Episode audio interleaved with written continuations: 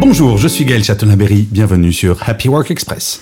Selon une étude Ipsos, près d'une femme sur deux 47% déclarent avoir souffert d'un syndrome de l'imposteur dans sa carrière.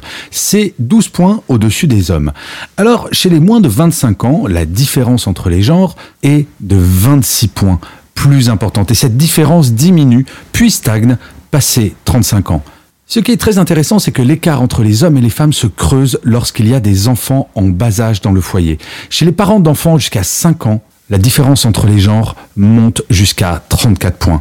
Le syndrome de l'imposteur, ce n'est pas une fatalité. Vous savez, c'est le fait de ne pas se sentir légitime quand on connaît un succès, de l'attribuer parfois à la chance. Il y a l'épisode 1049 de Happy Work entièrement consacré à ce syndrome de l'imposteur. Si jamais vous pensez en être victime, ce n'est pas une fatalité. Allez écouter l'épisode 1049.